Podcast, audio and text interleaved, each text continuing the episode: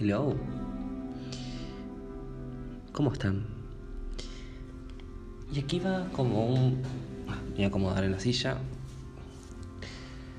Voy a sacar un poco el micrófono. Y bueno, vamos a hablar de este tema. Que de alguna manera nos solemos identificar mucho más con las cosas negativas de la vida que con las positivas.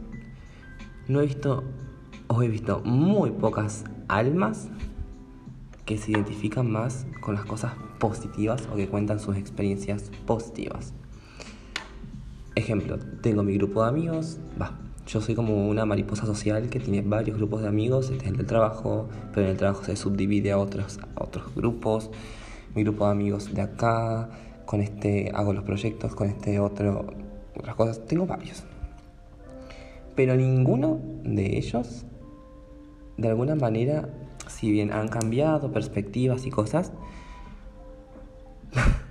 pero se siguen identificando con las cosas negativas de la vida. Y aquí va la parte de Internet.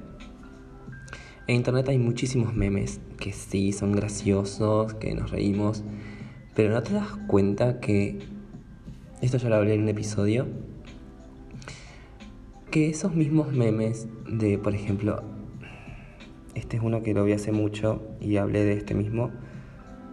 Tipo, la llave para entrar a mi corazón. Y el meme es tipo un cerrojo con 400 candados y un laberinto donde tienes que pasar la llave para abrir.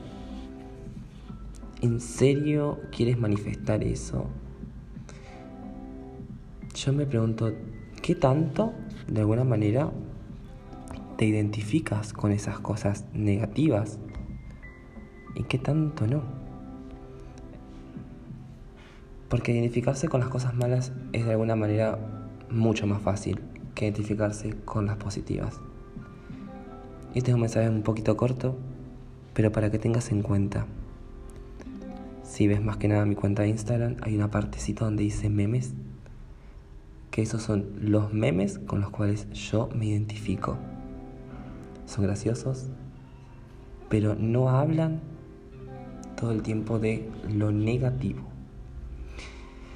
Así que bueno, fíjate con qué TikTok te identificas, con qué reel te identificas, qué cosas compartes. Más que nada para ayudarte a hacer ese trabajo interno de, mm, me identifico con esto. ¿Es malo? ¿Es negativo? ¿Qué me está haciendo reír? ¿Es una injusticia? ¿Es una realidad? ¿Sí? ¿No? ¿Mm?